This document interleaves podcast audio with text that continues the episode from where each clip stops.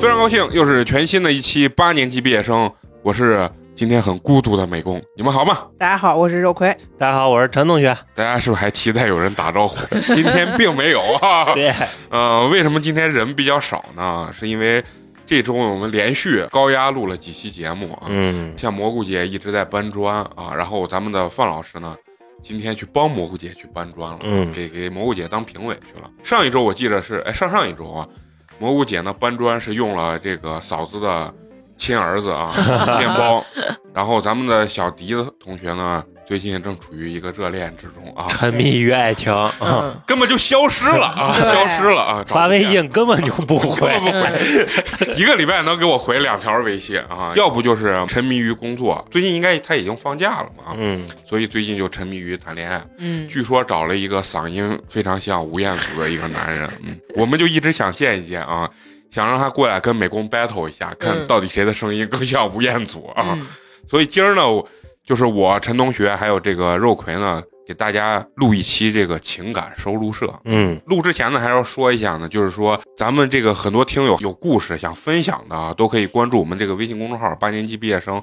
八呢是数字的八，然后点击这个下拉菜单互动，加我们小助手，直接投稿都可以。对啊，之前我有一个朋友加咱们小助手，加了可能有一天多，然后他说怎么没有人通过？嗯我说我们这个没有专人服务啊，需要耐心等待。对啊，好，大家如果有故事的话，可以啊积极踊跃给我们投稿啊。其实有的时候写出来，它和跟别人讲出来还是不太一样，对，就是所表达的那个情感还是不太一样。啊，有时候你越写吧越投入啊，而且嗯可能比如说你无法释怀的一些东西，当你写完这篇儿投稿的时候，可能，也就释怀了，释怀了。嗯是吧？啊，今天呢，咱们给大家带来了两篇儿比较唯美一些的这种故事。嗯，啊两篇儿投稿都是跟遗憾有点关系。对对对，是嗯那种比较遗憾，所以说我嗯觉得。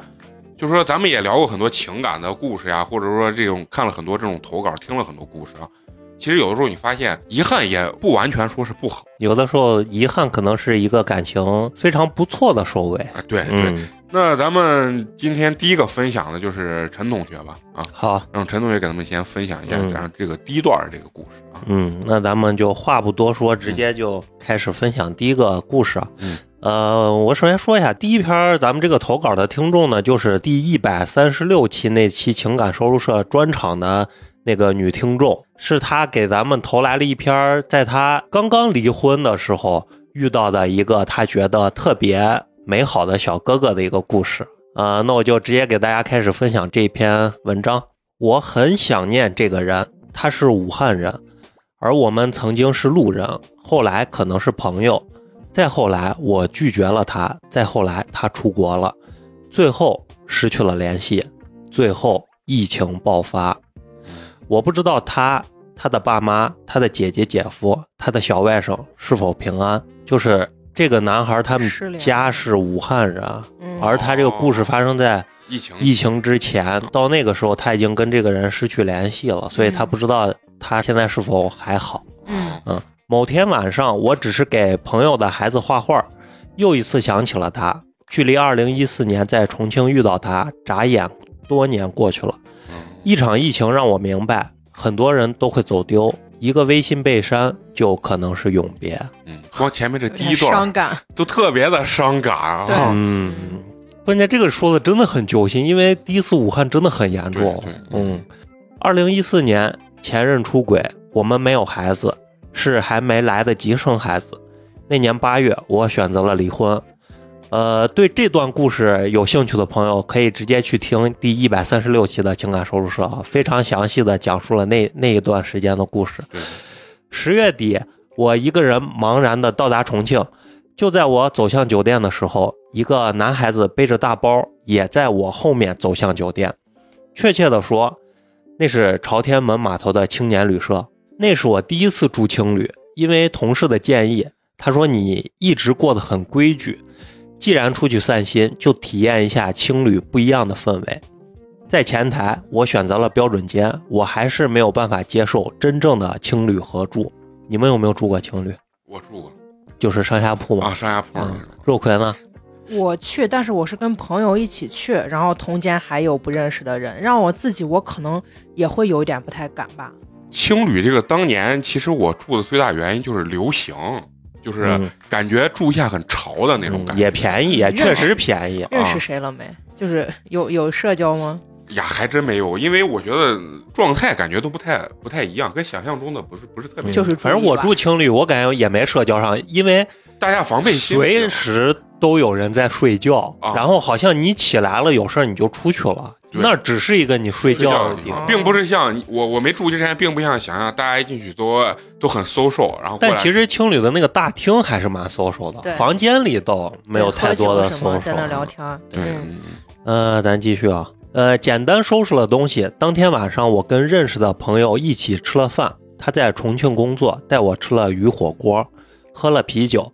同行的还有他圆脸可爱的同事，我现在依然记得他们的样子。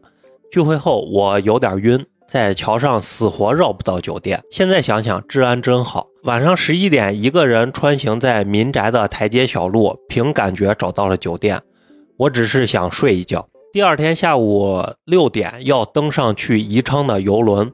第二天一大早出青旅门的时候，又碰到了他，因为是第二次碰到，简单的打了招呼。我说我去解放碑，他也有自己的目的地，各自出去逛了。下午两点前，我回到了青旅，晚上六点要需要登船，我计划退了房间，行李寄存，然后溜达几个小时就上船。退房的时候又遇到了他，这时候缘分 啊，对对对，真的。就在青旅大厅坐着聊了一会儿，自此开启了正式认识他如梦一般的故事。他让我叫他园子，是个画画的小子，嗯，跟我是同龄人。聊天中得知他是从西安抵达重庆的，嗯，你看看这跟西安有有点缘分啊啊。，嗯，而且还是画画的，一个长长得酷像金城武一般，那 是 人家可是上的央美。啊，我是央美落马生嘛，哎呀，对对对，去西安之前，他在青岛游记，在西安逗留的时候，他去逛了西安的博物馆，千年古刹水陆庵。他夸赞水陆庵的彩塑太漂亮了。他手里拿着一片树叶和还未盖满印章的小本子，后来全部送给了我。坐在他对面的我也没有料到，在后来他送给我的时候，里面多了一篇写给我的文章，也算是封信。话题从他的身份开始，学画的。我说那能叫画家吗？他说不能吧，出了名的才能叫画家。我说在哪里学的画？他答中央美院学的油画。啊，差不多，我师哥啊，我师哥，差一点，差一点成为他，嗯他唯一人生的遗憾就是没有成为美工的师哥啊，人家还学的还是纯艺术。对嗯真骂人的，这就是我跟你说啊，对艺术有追求，家庭条件还可以的那种。嗯，你因为你看啊，他毕业之后他就纯自己游记了，对，可能走一路画一路那种，嗯，对。其实我没有概念，我只是个偶尔打发时间画画的业余的不能再业余的菜鸟。我对他的专业、他的职业感到那么的崇拜，又离我那么的遥远。小时候想跟着专业老师学画，却被种种原因中断。我记得我爸说：“卖不出去画，你会饿死的。”哈哈，这话我到现在都记得很清楚。画画在我心里成了一个遗憾，一个不真实的梦。他说：“既然你爱画画，一定对酒店隔壁的湖广会馆感兴趣。”于是乎，在我登船前的几个小时，我跟着这个小子逛完了湖广会馆，就在朝天门码头的路边摊吃了个饭。这一个下午，我问他在重庆干什么，他说找个朋友吃了饭。我说是女孩子吗？他笑了，可能是默认吧。我的内心是，这就是放荡不羁的艺术家吧。我们坐在江边的台阶上，看着我即将要登上的船，我们有一句没一句的说着话。他说画画的都是这样，四处游荡，走走画画。他还要在重庆待几天。我说那下一站去哪？他说不知道。好吧，艺术家就是要漫无目的的、放荡不羁的，哪像我休假、出行、返回、上班，每天过得都像个流水线上的螺丝钉。坐在江边的时候，他问我离婚你很难过吗？我说是的。呃，我看到那个场面的时候，我是懵的。他说会有人珍惜你的。嗯，还是想知道那一段过往的，直接去听一百三十六期节目啊。我很惆怅，那是我六年的感情。结婚不到一年，以离婚收场。他非要把我送上船，还去问了前台是否可以买票。前台回答船已经满员了。我想他会不会是因为我想要一起重新游览他小学时候就走过的航线、看过的景点呢？又想怎么可能呢？我们留了微信，然后他发信息说他一直坐在我们刚坐过的台阶上，在岸边看着我的船，直到九点开船他才离开。这这这，哎，你不就是是路人家很浪漫浪漫的这就是业路子，啊，这是艳遇。嗯问题不是，我觉得是啥啊？就是他碰见这个男的啊，这个男的主要这个整个这个人设就特别的艺术家，艺术家，嗯然后完了以后浪漫气息啊，放荡不羁，感觉跟个李白一样，边走边艺术创作那种啊。还让你感觉他好像一下对你有了感情，还坐在你们刚才坐过的台阶上。不是，我觉得肯定是肯定是有有有有好感的嗯啊，肯定是有好感。但我对这种人就是觉得他遇见还不错的女孩就都会这样子，是另一种类型的中央空调的感觉。是他，我我相信他遇见，比如说他觉得不错的女孩都会这样子，但问题是感情刚开始他都是这样，不能发酵都是由此而起啊，的。由此而男的发酵都一般是见见色起意嘛，对吧？我第一眼见这女孩，我觉得这女孩长得真的太丑了，我怎么可能对她见色起意，对吧？我觉得不用太在乎这个。嗯在船上，我阅读发放的手册，拿出那片叶子，就是那个小本子里夹着那个叶子，拍了照。我想这小子不太靠谱，其实是觉得这么有才华的人离我很遥远。这是从小在严格家教的环境长大的我，对所有陌生人的防御心理啊，嗯其实有这个也是很正常的啊。嗯，对，在船上吃吃喝喝过了四夜三天，嗯只有我一个人单独行动，其他人或多或少都有伴儿。我没觉得尴尬，反正又没人认识我。跟我同一个房间呢是一个带欧洲团的女导游姐姐，北京人儿。吃饭的餐位是固定的，跟我一个桌子的是一帮山东大哥，他们用矿泉水瓶儿偷带白酒喝，顿顿都在喝。他们说：“姑娘，你长得不像北方人，倒像个南方女孩子。”在这几天中，有个东北男人，只要下船到景点儿，他就找我闲谈。我没话说，我不是个自来熟的人，这你看他为啥跟这形成了鲜明的对比。鲜明的对比？为啥跟这东北的大哥就没话聊呢？话说。对所以，因为女女生也是看见这个男的，不管是艺术气息，可能长相，她都觉得哎，被吸引了。嗯，被吸引了印象啊不错。后来我的房间电话会响起，东北大叔说找我在甲板聊聊，我没去嗯，有什么可聊的呢？然后不知道他从哪儿弄到了我的手机号，给我发信息。我想也是，四层客房，他都知道我住哪个房间，手机号码应该也不算难事儿。再后来，他打电话，导游姐姐会接，他会说这个小姑娘不在房间。船上呢有各种的活动，健身房、酒吧、KTV，我都没进去，我就在呃，我就是坐在阳台发呆，坐在甲板发呆，看着江水发呆，看着长江两边的山发呆，吹着大风发呆，就是发呆，就是疗伤吧，不是？你看，其实投稿这个姑娘，她的情感也是非常的，就是敏敏感嗯敏感而丰富的那种人啊，所以说她能干这件事情，她肯定容易被这种很具有艺术气息的男性所吸引所吸引。而且他自己也会画点画儿，其实一般人都是不太会，就是你说像咱谁没事儿会画画儿，嗯，也不太哎，会。我我会我会，我会，我会。咱俩都是有艺术气息的人，毕竟我他差点成为我的师哥嘛，啊，呃，除了发呆呢，我也会收到园子的信息嗯，我呢也会回复他。直到船上举行舞会，我才去看了看。服务人员很辛苦，白天在岗位服务，晚上表演节目。我旁边人来人往，导游姐姐要带她的团，我就一个人坐着。一会儿身边是个黑人，一会儿回头一看是个白人，直到东北大叔又出现，拉着我说喝啤酒，呃，喝酒。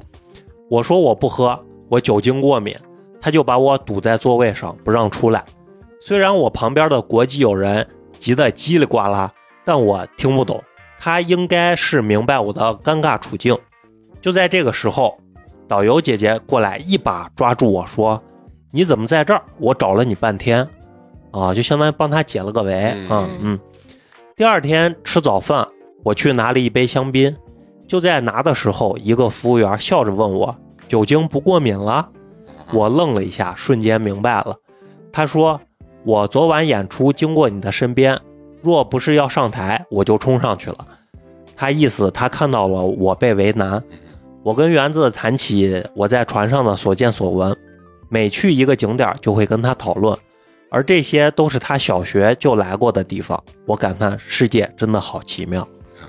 嗯，所以我跟你说，这个姑娘一定是外形姣好的那种。嗯，而且嗯还蛮单纯的，嗯嗯嗯，你看从这个有有人老要跟他搭讪堵他，就证明他本身应该也挺受欢迎那种。嗯，嗯然后你说女生能接受这个男生的搭讪，或者是有比如说更多的这种深入的交流，是不是也是第一眼也是看起来觉得他还不起码不讨厌。不讨厌，啊对，而且旅行中最基本的的这种加个微信，而且只在旅行中聊，我觉得这个还挺常见的吧。嗯，嗯，而且他又是一个人出来疗伤，重点是刚说到这东北男人，我就想到前一阵，就瞬间有点后怕。我说还好是，比如说在外面人比较多啥，嗯因为这个男的攻势还蛮猛的，就一直就是对对盯着这个女孩嘛，对啊、就是而且他可能也知道这是一个独身的女孩。啊、你把我还把人堵到那啥了，你看，这就是这真的就像磁铁一样，两个人如果互相吸引，就会直接吸在一起；如果两个人互相排斥嗯，你再想怎么抱，他都抱不住。对，嗯，也感谢路上遇到这些善良的人。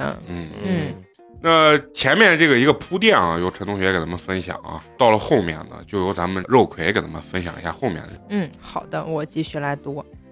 四夜三天过得很快，到宜昌的时候是下午一点。下船后会有汽车把我们送到机场或者火车站。我返程是晚上九点的火车。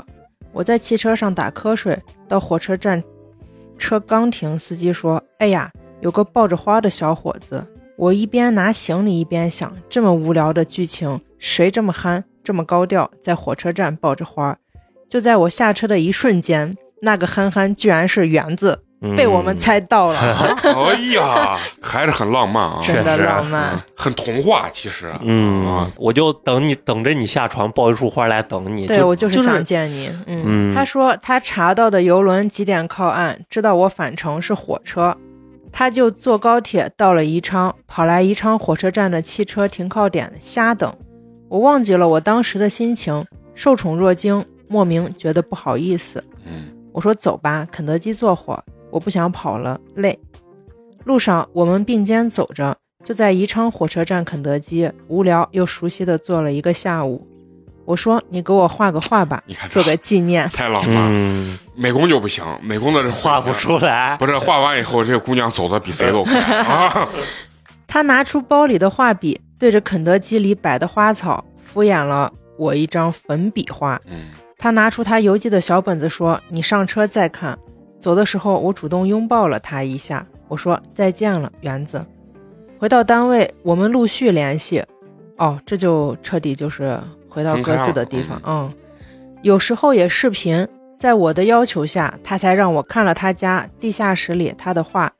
我一次又一次被他的油画折服。我说：“送我一幅，万一你以后出名了，画就值钱了。”他说：“只送人，不送画。这个”这这个意思是这就是说只能把自己送啊啊啊。哦，然后，但是我要说一下，就是一般都不都不送画，很很难要画，就是嗯当然你要美工画一幅，美工是愿意送，但是人家这个可能已经达到一种水准的。水准，他对自己的这个画，他认为每一幅画都是他自己的这种亲儿子，对，是他一个创作作品。对，因为我们家里人也有很多人画这画，画送一幅画真的特别难的原因是啥？底层逻辑我跟你讲啊，画特别好的他不舍得给你送，嗯，他倒不是觉得他这个画儿真的能值多少钱，他觉得万一我以后办个画展，做一个画展或者啥，嗯我要有自己的作品。嗯因为画儿这个东西，就是我有一些作品要在自己的手里，是吧？嗯然后等到真的有什么样机会的时候，我能展示出来。对，然后呢，有一些他觉得画的不太好的，不能成为他很好的这一幅作品的时候啊，他又不愿意送的原因是啥？他觉得这没有达到我真正的最高水准。水准。嗯我送出去之后，让别人看见，哦，原来他只是这样的一个水准，对于他来说，他又觉得丢人，送不出去。对所以又送不出去，所以他很纠结啊。所以说，一般送这个就不是很好送。哦，懂了懂了啊，比送人难多了。哎呀，我是想是我想肤浅了，我以为是啊逗他玩，只送人不送花。当然，只送人这个肯定也是逗他，哦，也是一个不送画调情嘛是真的。啊。嗯，行。第二年，我堂妹在我堂妹结婚，我回家参加婚礼，我也只是跟园子提了一句。就在婚礼当天，园子突然告诉我，我在你的城市，嗯，又来了，来了，浪漫的气息。我有点点生气，感觉他没他怎么没提前告诉我？我说家里人太多，我要给妹妹帮忙，把你带回家，怕是我爸妈要锤我了。嗯忙完堂妹的婚礼，我去见了园子，他说他跟他妈妈和姐姐说，他爱上了一个女孩子，离过婚。他妈妈鼓励他去表白啊，他就来了。哇哦，这个家庭环境真的还是牛逼啊，很不错的，嗯。很宽就是松，不会为了生活，就是如果搁着一般，我跟你说，这个男孩家庭应该是比较殷实的那种。咱们就说普通人的家庭吧，你一说这，他妈第一个话肯定不会说什么你去表白或者鼓励他追求爱情，第一个先说他家他啥工作，条件咋样，嗯，有没有娃对，啊？确实是越普通的人，他会考虑更多的现实的问题，这也是嗯啊、事实嘛啊。对，说实话，我很羡慕他，我羡慕他有勇气，羡慕他妈妈的宽容豁达，但是我拒绝了他。我们一起吃了饭，晚上住了同一间房，同一个房间，两张床，什么都没发生。嗯我简单的洗脸刷牙，何一躺在另一张床，迷睡着了，迷迷糊糊，我听到他关门出去了。婚礼忙了几天，我也许是累着了，嗯，就又睡着了。天亮醒来，他在他的床上昏睡。我明白我的拒绝让他彻夜难寐，所以他出去了。后来他说，他怕他忍不住做出强迫我的事，就去楼下大厅待着。当天他辞别了我，去了北京，要帮老师代课，依然是一个像朋友一样的拥抱。我说再见了，园子。回想我们最亲密的动作，也只是拉了一下手和两个拥抱。后来他出国了，继续学画，时差的原因不常联系。我问他你什么时候回来？他说不知道呢。我说回来了干什么？他说开画展，我一定会邀请你。看，嗯，嗯，他还是有对艺术有追求、有理想的对嗯跟美工不一样，美工有画黑送的，关键没人要，是吧不，？没送，嗯，有没哎送？有有有，现给你画了，一会儿就画但是可能颜料钱得你出。我说那我要穿的隆重点。这些年我一直在和重度抑郁症过招，被出轨和人性的复杂让我彻底否定了爱情这个东西。再后来，我跟他联系的时候，发现微信被他删了啊，有点好突然呀。可能人家那边也有啥变故吧。哎，这种东西美好，说不定那边交了个女朋友，说把你微信里所有的女孩删了。不是我跟你说这种事情啊，美好而不确定。为啥它美好？因为它虚无缥缈嘛，所以美好。而且很所有短暂啊。的所有的东西都落地了，它都会变得现实。现实，嗯，是是是，嗯、我一直没有删那个微信，直到在结婚前，我删了他。无论你出不出名，你在我心里都是画家。我想要你一张画，无论什么画都行，我却不敢要你的人。你说只要我同意，你可以去做个老师，陪我过我不想改变的生活和轨迹，而我没底气，我的自卑和理性都在骨子里，我的没安全感和伤疤都在那里，不曾消散。我其实害怕感性冲动的人，害怕所谓的爱情。我是平庸的尘，你是不停的风。你是风儿，我是沙。有点儿，我终要落地啊！你有你的理想。后来搬家，为了保存好这个本子，简单粗暴用胶布贴了起来。那页被简单粗暴封存起来的背后，是他写给我的信。在我拒绝他后，我彻底把它封存了起来。再次打开它，已经是六年后了。嗯，我打开了它，我看到了原子的落款，我终于想起那个青旅叫喜苑。玉玺玉玺的玉玺的玺，这六年，我没相信过爱情，即使再婚，也和爱情无关。我认为这是两个成年人给予相互的信任和关照，一切由我们需要这个婚姻给家人和朋友一个交代而起，与爱无关，但一切又都顺理成章。而这个深夜，就在此刻，我看到你有些笨拙的字迹和词不达意的表达，我的泪夺眶而出。我想，这就是爱情吧。他说他是园子，原因是因为我当时所有的账号名是糯米，他的名字里有一个圆字。我们唯一有关联的账号只有永远不会登录的唱吧。不知道你在哪里，只是希望你你们平安幸福，希望疫情没有波及到你们。我不敢想，真的不敢想，你们肯定是好好的，过着一如既往的日子。这辈子我一定还会去朝天门码头，还会去湖广会馆，还会在傍晚去江边坐坐。记得登船前，你问我这就是分别吗？我随口说出。相逢在别处，两个人太有诗意哎，我都想哭。我操！我感觉我这辈子也没有遇到过这么美好的就这种相遇吧啊！嗯，真的，你的信上说，如果早点遇到多好，但现在遇到也许才是最好的。我只想说抱歉，我让你难过过，就让尘归尘，风归风吧。再见了，园子。我也有小侄子了，他叫团子，是我起的名字。一切都是这么自然而然的巧合，又自然而然的分别、失联或者是永别。我曾那么克制，理性的近乎残忍，错过了那个万丈光芒的画家。我不曾有过试探，不曾有过丝毫幻想，也不曾有过任何超过朋友关系的举动。那年我们居然都快三十了。你若问我后不后悔，一半一半吧，因为我清楚的知道，我和他不是一类人。嗯。他不是个油嘴滑舌的人，带着一点点忧郁的气质。你你一说这，我想起来啥啊就是这两天不是那个老城根那儿不是做西美那个展，嗯，西美毕业展，就是咱展咋样，咱先不说啊。嗯。但是呢，咱不得不说，美院的学生啊，就一个比一个前卫，一个比一个潮，就是每一个学生的穿着都是他自己的那种风格。就我去了之后，最后我觉得作品没咋看，但是人人看了不少。但我他们都会在旁边介绍自己的作品。对，有一些会介绍，然后完了以后，因为有一些流程嘛，他们进去还做一小活动，就是你参加可以盖章什么的。先不说女生，女生我倒觉得就主要是男生，嗯，男生的穿着真的是非常的有自己的自己的风格了。有很多也也有我喜欢那种看起来比较颓废的风格啊，嗯，但是人家能穿出自己的那种状态和品味，我觉得非常好。所以现在要鼓励大家，为什么有的时候让给孩子。学学艺术啊，或者啥，其实提高个人的审美素养，我觉得也很好啊。对，是嘞。而而而且你学完以后，就很容易碰见这种啊美好的言语，因为你有忧郁的气质。继续啊，嗯，离婚后的我可能是那种沉默，给人心事重重的感觉吧。最近因为俄罗斯和乌克兰的战争，我再一次想到了园子。服药的经历让我的回忆变得断断续续。如果不是刺激到某个点，我是不会想起曾经的某一句话或者某个点的。就像我写这个故事的时候，我都想不起他出国去的是哪个国家。嗯，直到最近这场战争，我想起了他和我视频过，他和印度室友租的一个小房间。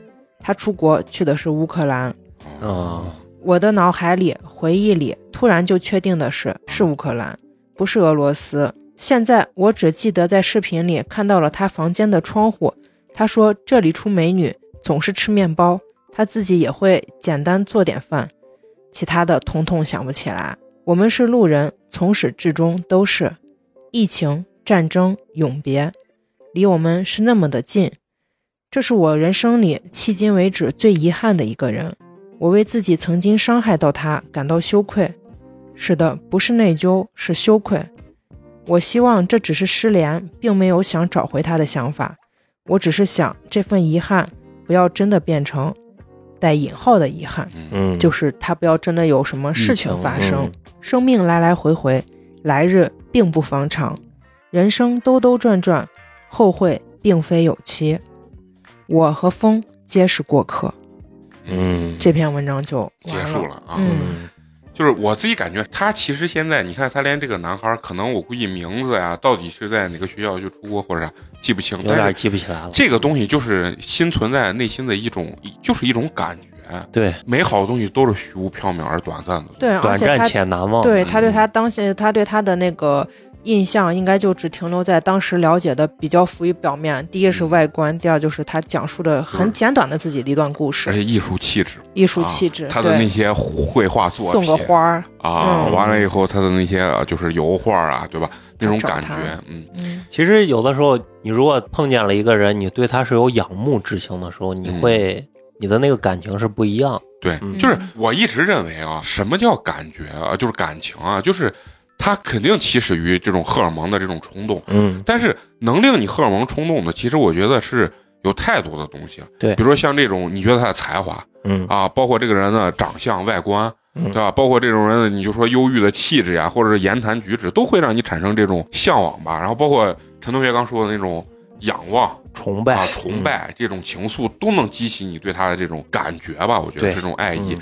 第一眼看着你，你说第一眼看这叫不叫爱情？我觉得这是这是肯定是冲动。好感，嗯嗯，我觉得这个东西为啥在他记忆中能时隔这么多年还一直很美好的最大原因是啥？是我认为就是因为没有真正的拥有遗憾嘛啊，嗯没有真正的拥有过，然后最终的遗憾，然后让他心里产生出，哎，这个东西就就就就很美好。其实，如果按我的理解，就是我会觉得他刚描述的这段经历，他，嗯，在我这里不能称之为遗憾，就是一段，其实更是一段美好的过往。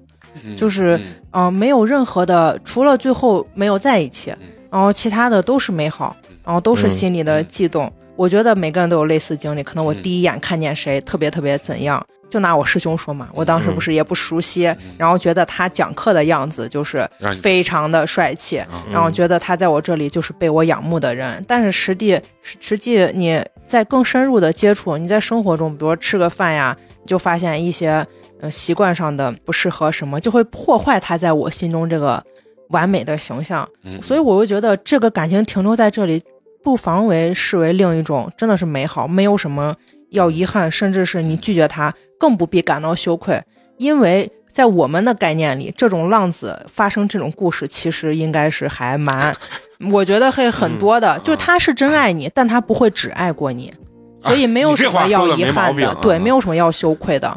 对你你说的这这个特别对，但是其实这个就是他内心的一种思考跟柔软吧。嗯嗯，他的羞愧是觉得他当时没有勇气去面对这段，对啊他觉得是嗯，没有促成这段感情的原因是在自己，对不是在对方。不要这么想。如果他当时答应了，那这段感情一定就成了。至于后面是什么结果，那可能不一定。不一定嗯啊。但是我我其实跟肉葵这个这个想法不一样，就是嗯我觉得我倒反而比较愿意让他心里一直认为是他有一定的这种内疚，或者说是这种所谓的一直牵挂吧，因为。最终两个人特别了解对方的情况下，就是真正的在一起了，可能经过一年两年这种长时间相处，最后你可能会分手时候撂句：“没想到你是这种人。”啊，对，很有可啊能。，但实际呢，他是两个人都是给自己脑海中塑造了一个对方比较完美的一种形象，嗯所以才会有这种刻骨铭心、遗憾的这种感觉嘛。对但是我我我个人认为，如果就是有机会碰到这种情况啊，还是把这种你幻想中的这种美好封存在你心里，嗯，就是说，就把他就想象他就是我想象中的这样的人，这是人生一个特别好的一个。对对对，啊觉得他美好，不要觉得是什么遗憾什么的嗯，多好的。现在是遗憾，但是尽量不要内疚。哈哈哈，对，啊，可能两个人也就适合一个美好的擦肩而过。如果时间长了，说不定就像那没想到你是这种人啊。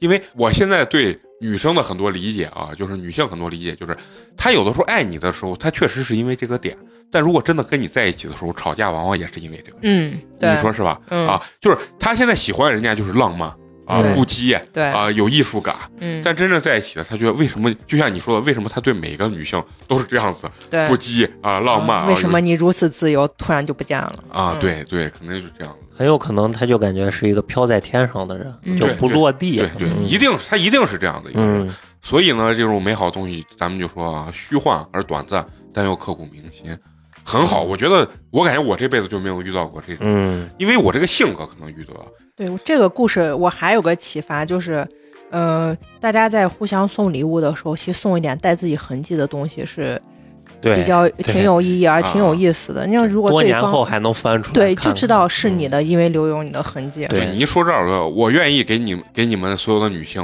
送画，但是美工这画不知道你们愿不愿意收，画的并不一定好，但是我只能说是抽象的啊。可以，啊，好，那下一篇呢，由美工给咱们来进行分享啊。首先，人家还是先赞美了一下咱们的这个啊 节目啊，美工很喜欢啊。呃，第一句话是这么说的，他说：“八年级的主播们，大家好，嗯听节目一年多了，最近呢几乎把所有的节目都补听了，你们已经成为了我上下班路上不可或缺的伴侣。”喜欢美工的真实，陈同学的沉稳，还有各位女主播的美。咱俩咱俩专门提名字，其他人都是各位女主播。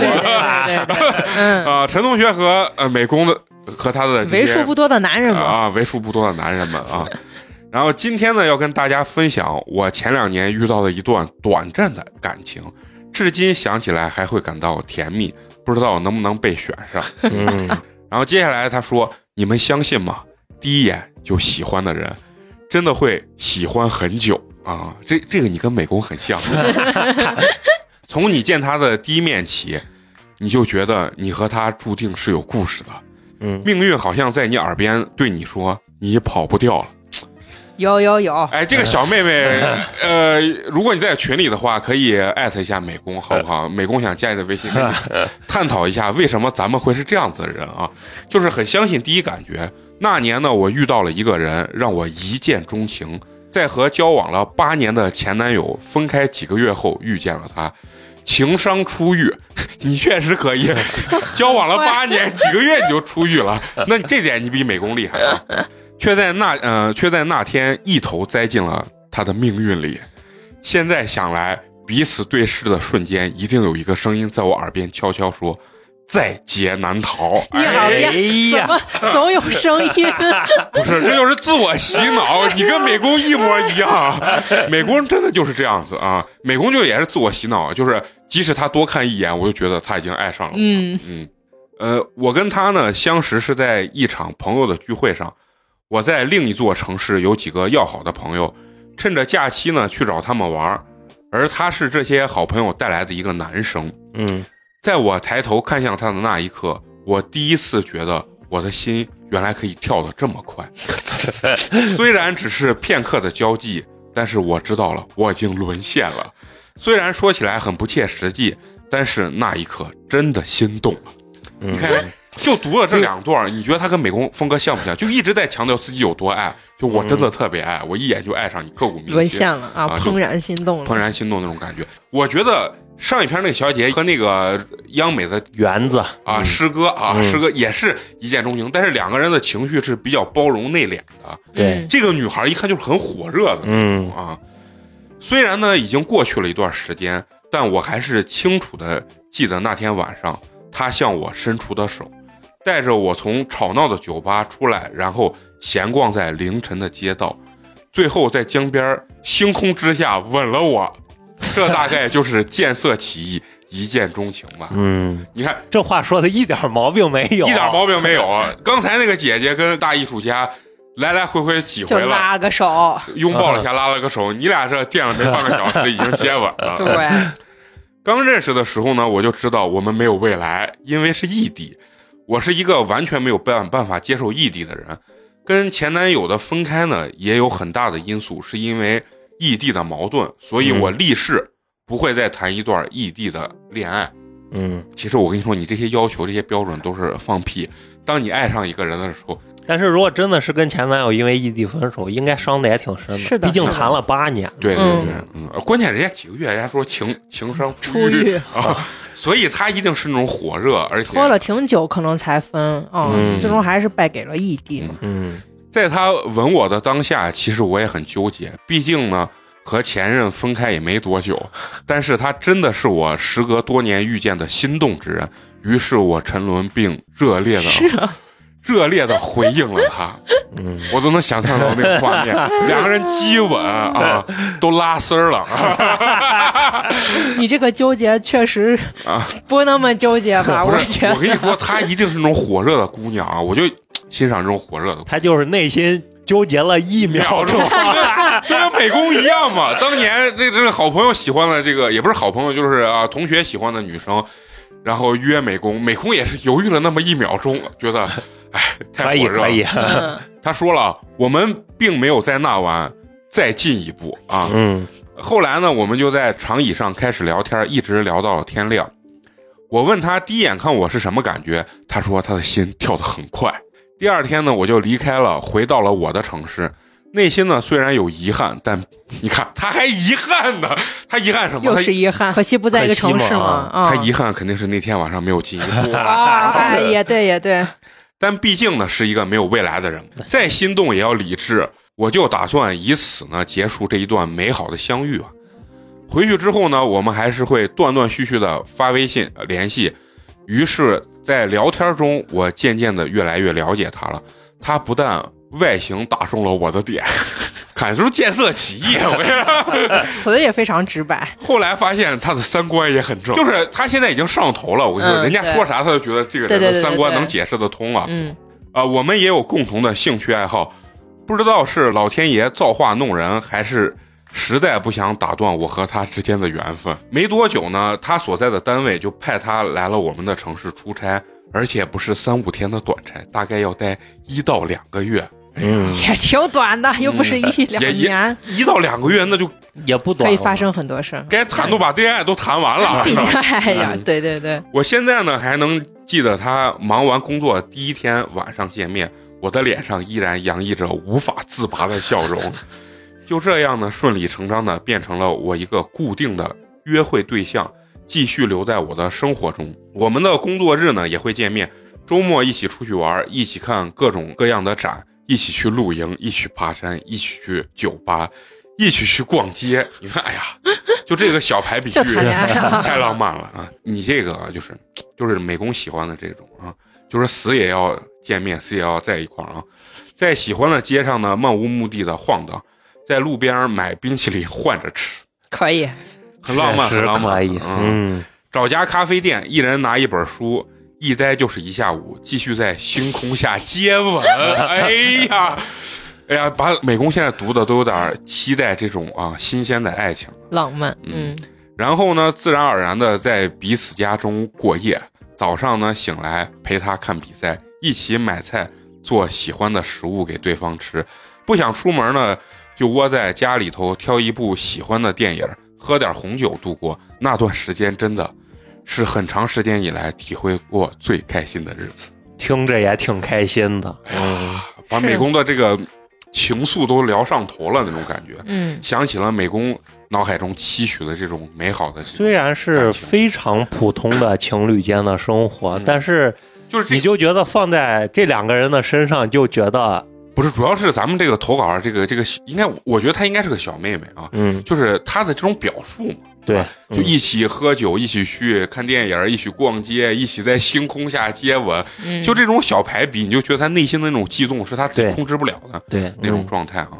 接着来了啊，但我们都很默契的，没有去定义我们之间的关系，因为和前任就在马上要结束分隔两地的时候，他和我提出了分手，所以我从内心抗拒异地，这真的会让很相爱的两个人最后变成陌生人。你看，他现在其实就是他前一段的感情对他的影响至今还在，对，嗯但是这个女孩，我在内心会觉得我，我比较崇拜这种女孩的感情是什么？这个女孩就是，我是跟着我 follow your heart 嗯啊嗯，跟着我的心走啊。嗯，她当下她就觉得，那你在这个地方跟我在一起，那我就愿意跟你在一起。嗯，享受当下享受当下，那嗯我为啥我不去定义咱俩之间的关系？是因为我还有我我自己的顾虑，我觉得嗯可能不可能往下发展，对但是我不抗拒你对我的这种两个人当下这种好，嗯，对。是，吧？嗯，他也清楚我们没有未来，直接的告诉我他在努力克制自己的感情，嗯，就对方也在克制，对对对，所以我们俩呢说好了，在一切结束之前，享受当下就好。当他离开的时候，我们都拥有对彼此美好的记忆。这姑娘，这就是年轻人，我觉得这真的是年轻的资本。就是嗯。我年轻的时候，我就觉得我也会，但是现在的我是真的不会这样不是，是因为对你被世俗社会所对，禁锢觉得没有意义吧。真的没有意义吗？但是你想想有意义吗？你度过了非常开心的一个月，你觉得这是没有意义的？我觉得我不需要用一个这样的感情带给我快乐，我自己也可以拥有不是不是，你这是假设，我不需要用这样的感情，感情是来到了你的面前，你到底会选择接受它，还是以世俗的眼光去抗拒它？嗯，就这个这这个话听起来三观不是很正啊，但是我我认为，哎，我我不觉得三观不正呀。当因为他人家俩都是单身，人家俩就是互相谈一段恋爱嘛各取所，需嘛，嗯嗯，也可能是因为就是经历过吧。如果没有的话，可能也有一次这种经历是很必要的。但是就你让我再来一次，我会觉得确实是没有什么哎意义。你有没有听过杰伦唱的歌《爱情来得太快，就像龙卷风》？就是当你爱上这个人的时候，你觉得你能不能控制？你你你是可以控制的。啊，现在的我应该也不会轻易的那个什么吧，因为真的是脑子里面的对爱情这个概念已经有有有所变化了。就我就说原来的我会这么干，我也哎干过，但现在的我很难。当然，我现在也是，可能也因为我也不是单身，嗯，但我回想我之前单身的那会儿状态，也是三十多岁还单身的时候，嗯，也哎，你这样说，人家会觉得你这个 年龄很长。当年也单身的时候，还是三十多岁。不不，那你说我遇到我男朋友，然后我不是什么看见他，我会觉得第一眼很心动嘛。嗯但前提是我肯定会先想这个人是不是，呃，如果是外地啊嗯或者什么的，哎我真的是不会去，嗯对对对我也不会去接触吧，我可能觉得。你一说到这儿，我那天看了一个访谈节目，是那个谁，就是在网上看，是那个主持人是那个杨天真，嗯啊嗯嗯他就是跟一个他们在聊一个观点，就是说中年人的感情是不是很脏？就这个脏当然是打引号的脏啊。他们认为的这个中年人的爱情很脏的原因是什么？就是说，就像肉葵刚说的，我见到这个人，我第一想法不是我我对他是否有感觉，是否冲动，嗯而是想就是你刚刚说的那些，他是不是后面那些事儿，嗯啊，他能给我带来什么？嗯啊，他能不能跟我稳定下来？能不能买车买房？嗯我以后如果跟他生小孩之后，这个生活到底能不能继续下去？就是类似说难听点叫算计，那我呃不是现实，不能说咱不能说算计。那我我那个倒啊其实也不是，但是就是比如说，如果我真的遇到一个，嗯然后当我当时很心动，然后我知道异地，我可能就不会去开始，嗯对，嗯，就现在的我不会，我觉得原来的我会，嗯因为你知道我我身边有一个朋友啊，女生，当时跟她那个前男友也是谈了很长很多年，嗯最后呢两个人分手，是那个女孩说的分手，但是那个女孩哭的稀里哗啦缓不过来。嗯然后，但是现在人家也早都结婚了，不是跟她前男友早就结婚，然后又谈论过这个问题。她就说，实在是因为条件太差，嗯啊她最后找了一个条件相对比较好。嗯嗯然后我就问他，那你分手的时候还爱不？他说他很明确说他爱。嗯嗯所以我就有时候女生她做出这种事情真的很理性吧？你就说这就是那天我看那个他们在讨论中年人的感情是不是有一些脏嗯，那在生存面前，这些真的是啊？就是是是，嗯所以所以就说嘛，所以说恋爱和婚姻是两个事情。对啊，嗯尤其这种美好的相遇，可能更是嗯两、两种事情。其实谈恋爱是人类感情中非常美好的一部分，但是婚姻不是，婚姻是一份合同。责任对，就是就是合同嘛，就是你既有权利也有责任嘛。对啊，嗯两个人互相抵消这个世界可能对你造成的风险对嗯对，这就这就是我一直认为，这其实普通人归根结底底层逻辑去结婚的一个很大的原因。嗯你看我我不是这两天看到那个浪姐吗？那个阿雅，嗯阿雅不是她老公是一个喇嘛，嗯生了小孩之后，他俩一直就没有结婚，然后结果最后两个人还是领证了，然后就人家采访阿雅，为啥？他说不是是个不婚主义吗？为啥要结婚？她说就是为了给小孩一个更完整的一个家庭。但是，她跟她老公，她老公一直在国外，就他们俩根本就不在一个地方啊啊，她只是名义上给她孩子一个那个什么，所以阿雅算是一个明星了，她不算是普通人。他们为啥能能做到这样子一个状态？我认为就是人家自身的这个抵御所有事件来来到风险的风险能力和苦难，人家是有这个能力的。嗯但普通人，我觉得一个人，大多数人是没有这个能力的。嗯，所以最终呢，其实是用婚姻，就说普通人两个人甚至两个家庭共同去抵御这个东西。嗯呃，你们觉得婚姻是不是有对于普通人来说，确实在这方面是一个很大的一个因素它？一定有这个作用，嗯但不甚至代表都没有爱情。对，甚至很多人生孩子也是为了抵御风险。嗯啊，对对是，嗯，虽然现在可能大多数人不会嗯再有像什么养儿防老这种概念，但其实很多人现在家长告诉你为什么要生孩子，其中非常大的一个理由就就是说你老了怎么办？对老嗯家长就会用这句话去问你，你老了怎么办？对你到我这个年龄，如果我没有你，我多么的惨，啊对对吧？对家长经常会这么说呀。嗯对，人都接受过这样子洗礼。你刚才在车上还说那个黄立行跟那个徐静蕾嗯，嗯谈了十几年了，两个人也没有成为夫妻。对嗯，那他们就是谈恋爱。他们个人能力很强，他们就保持了一种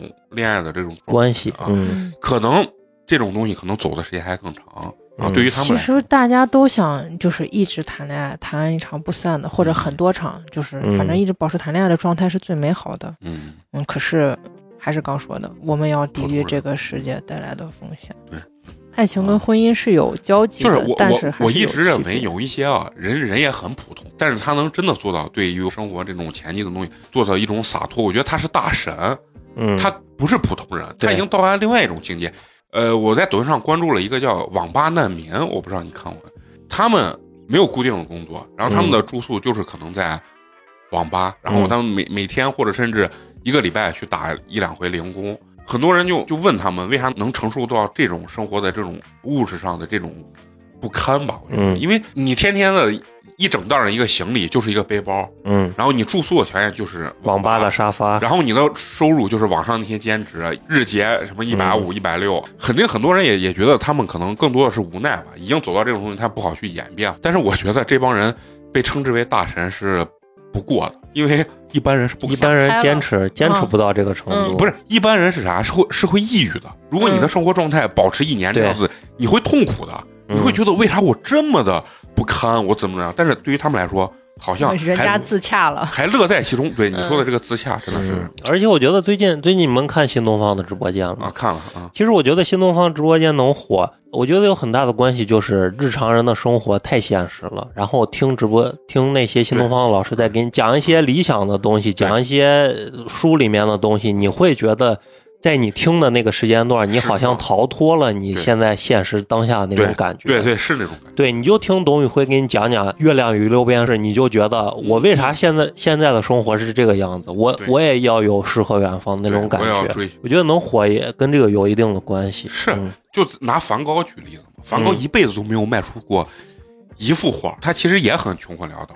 但是呢，你你你说他到底有没有自己的这种理想追求？我认为他可能所有的精神寄托，包括精神食粮，全是他的绘画。就是那个咱看《霸王别姬》的那个张国荣说的那句话：“不疯魔不成活。嗯”其实大多数人都是普通人做不到那对，那那那种情况嗯啊。所以最终咱们讨论的东西，虽然聊的时候觉得诗和远方很多东西，但是对于咱们来说，最后都会落地。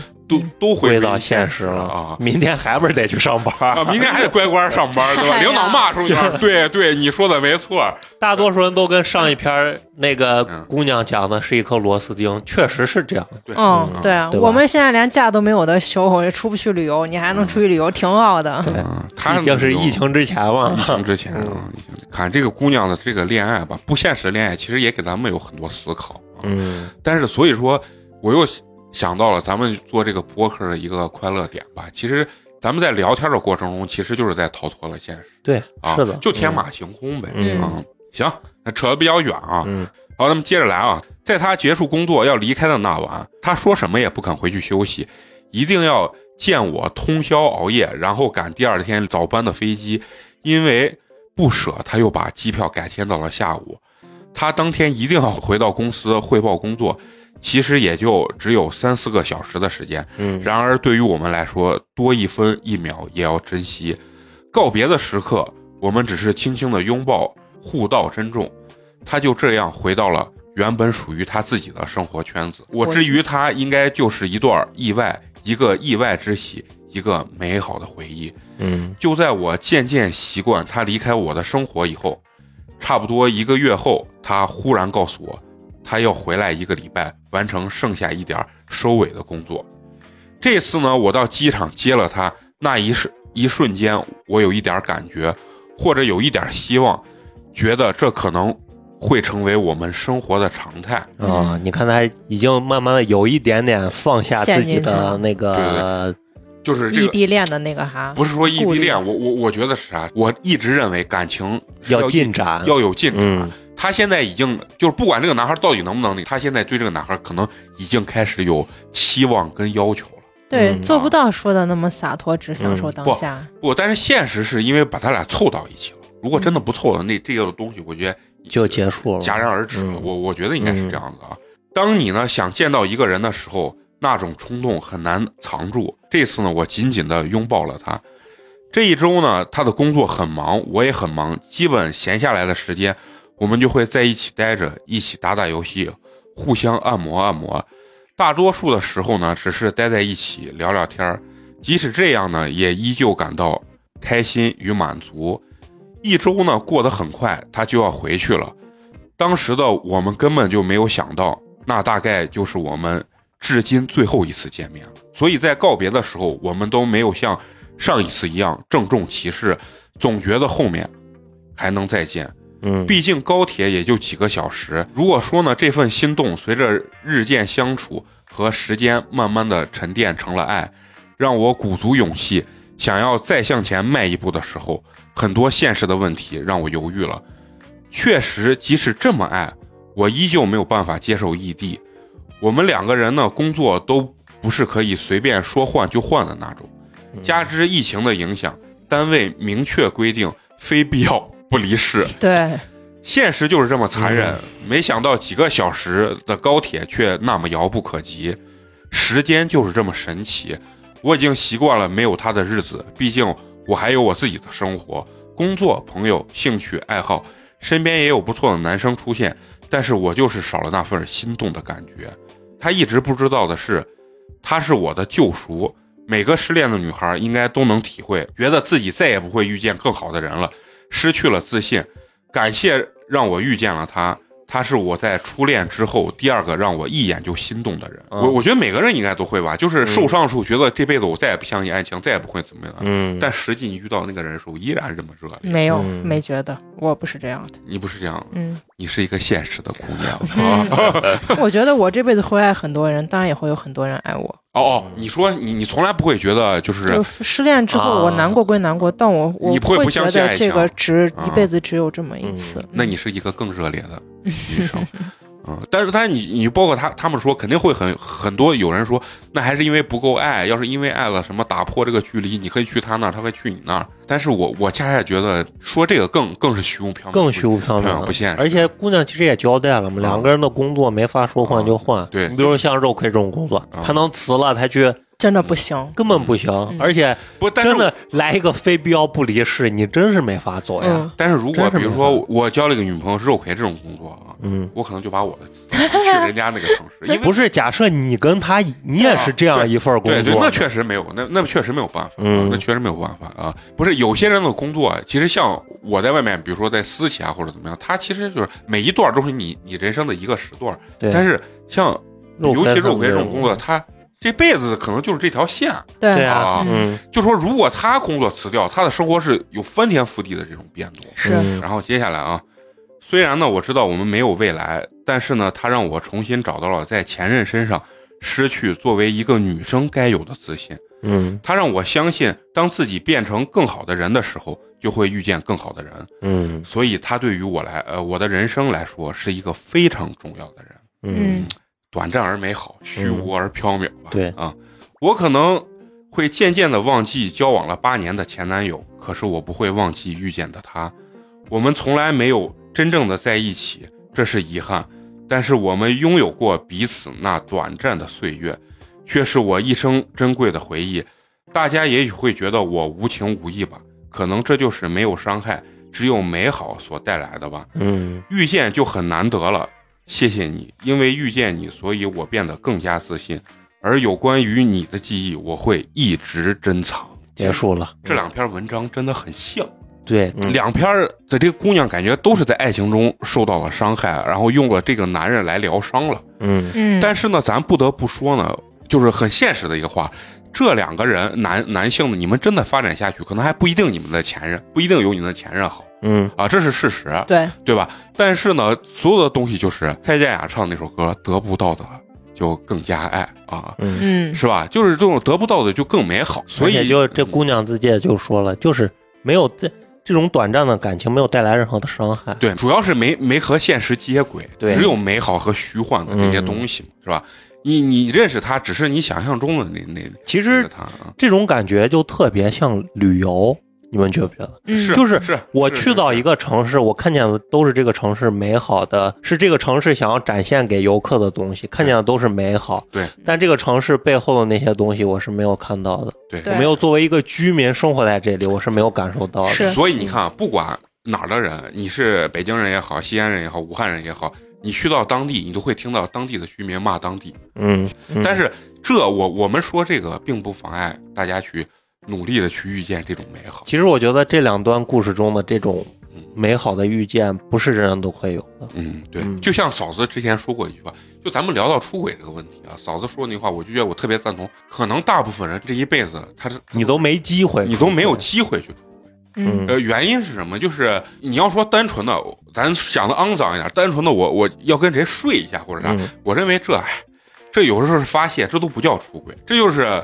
滥交吧。我只能嗯把这人称之为滥交。真正的出轨是你有思绪的，对嗯有思绪，从内而外的那种身体，包括精神的那种无法抗拒的那种激动。嗯啊，你你你说你有吗？很难，就是你你这个男人或者这个女人到底有多大的魅力，在你结婚十年二十年的时候，你你这个魅力散发到让人家无法拒绝你，或者说是你爱上一个无让你无法拒绝的，就是范伟的那句话，你就拿这个考验干。有的时候，对，对有的时候就是那种考验不够。当然，有些人感情是很丰富的，把这些东西能记记忆在呃这这这个脑海中吧。但有些人是相对比较现实，也有些人就是能克制。内敛的，他可能就不会开始。对，就像嗯第一篇咱们那个投稿那个小姐姐，嗯她俩其实是比较收敛、比较内敛的。对，但是呢，这个小妹妹呢，但是内心也爆炸。爆炸嘛。但是这个小妹妹呢，她俩可能就已经很火热。嗯但问题，你觉得他俩之间这两对之间的感情有没有一个什么呃深浅，或者是对比？其实其实是没有的。两个人都是沉浸在这种美好之中的。对你像那个男孩能故意去找找到他下船的地方捧一束花，这种嗯做法真的，你说美好，非常美好。即使他俩只有拥抱和拉，想想这辈子有没有人为你干过这种事情？没有，你就会觉得有点点遗就憾。他们俩的这种经历，我都有过类似的，所以那在你脑海中现在还能记忆中是美好的。想起来很美好。但是我把这种就不会定义为爱情，我觉得这种就是一种喜欢吧，就是都都像是热恋的前期，就属于嗯热恋期那个荷尔蒙和什么多巴胺还在猛烈分泌的时期，嗯所以你们内心。记得的都是美好的，因为相对来说都很短暂。你这个嗯热恋期是可以维持七到八个月嘛，正常情况下嘛一，看就是个对理工博士，就是半年左右都是会很快乐的，之后才会，你才开始一定也会遇到现实问题，但是你不会去想，你觉得都能解决，但慢后来慢慢的相处越久，才会发现其他问题。不是，只要你相处久了，他就不会这么美好了，这是一定嗯。一定的所以我即觉得使他们形容这么美好，我觉得对他们说这些，就是其实就是比较还蛮正常的一种心动的感觉，喜欢吧。就嗯在我这来看，我觉得轻易不要说出“爱”这个字眼吧，爱还是很神圣不是。，我我觉得女生，我接触女好多女生真的跟你说的话一模一样，嗯，就是说你不要老跟我说这是爱，不要什么嗯轻易说这是爱，怎么怎么样，就是女生总总喜欢把爱定一个特别高的一个标准。嗯然后女生内心就是就是起码我觉得第二个这个这个妹妹的这个对爱的这种定义，她是是因为她对感情可能是比较火热，甚至就是像肉葵说年纪比较小，嗯，然后他对爱情的这种东西就是向往跟火热，嗯她并没有把爱情的这种高度定得很高，就是说要分清喜欢。我觉得没有啊经历过考验的，或者不够长久的，都不能称之为爱情。嗯，那你把爱夹杂了很多责任和包容，是啊，所以这才叫爱情，因为嗯它很复杂。但喜欢就是我一瞬间的感觉，所以这种就我就会觉得它只是这是他的定义。，这是他的定义。其实这也可能是我给自己开脱吧。不不是，这 这是两个都会有心动，但是你只是喜欢把它分开，可能对自己的一种情绪上的一种价值上的一这样想我舒服种安慰一点吧啊，嗯对对对，价值上的一种安慰我我我觉得是这样。嗯，嗯，我不觉得我不能是一个过于多情的女子，那啊就是偶尔的喜欢。原来是这样的，只是不想把自己定义成花多情。心的，我射手座我不花心，啊好吧？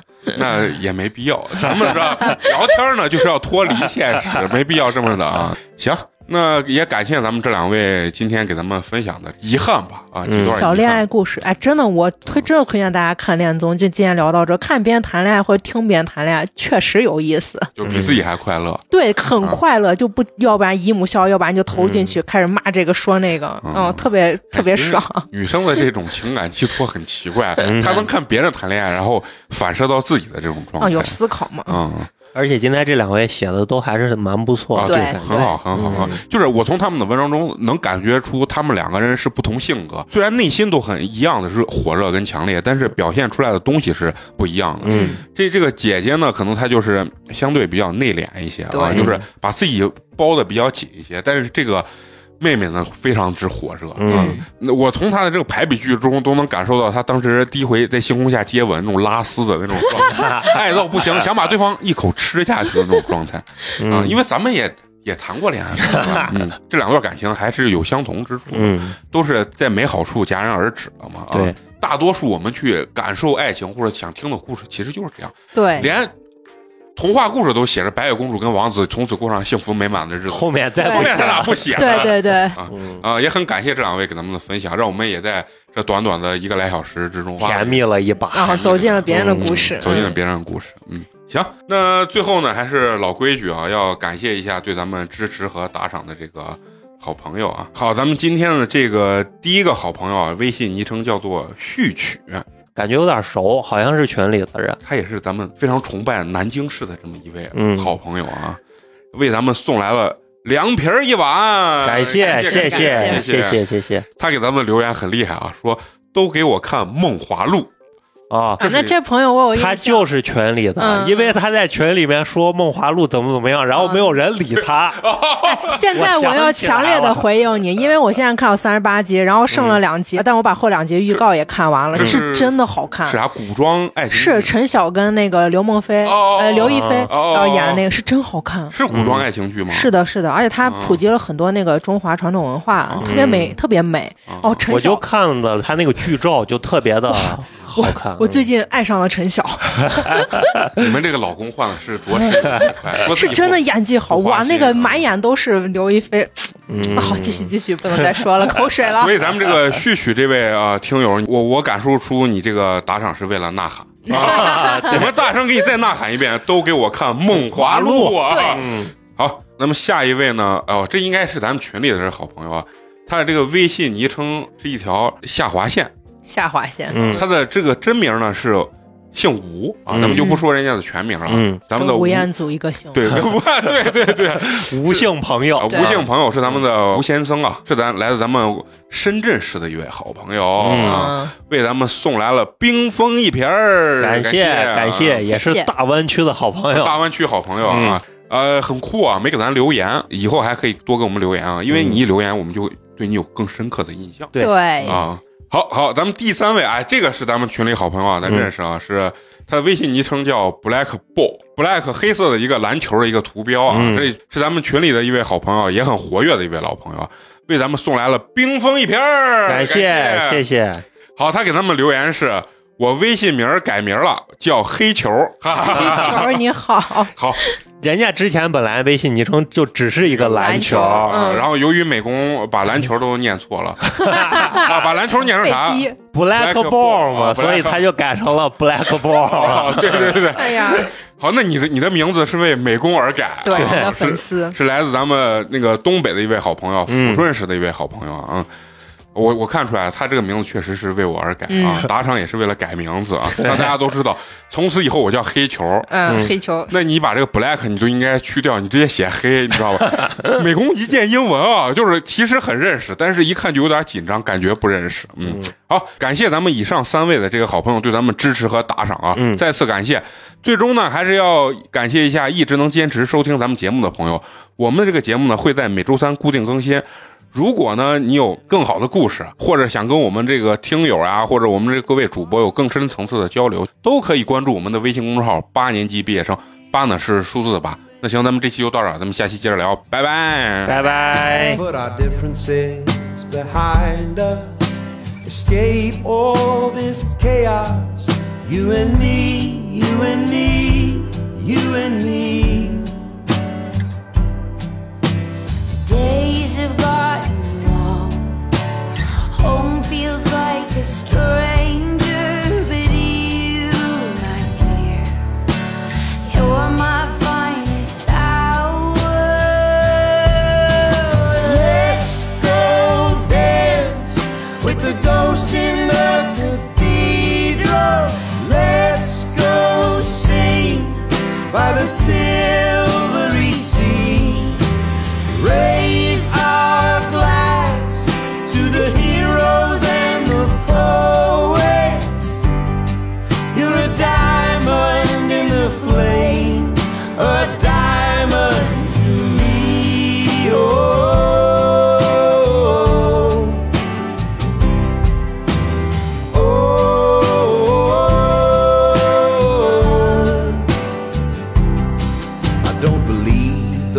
propaganda that despair is the agenda.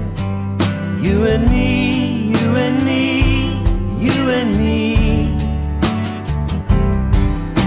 We're tired, but we're trying to build a silver lining.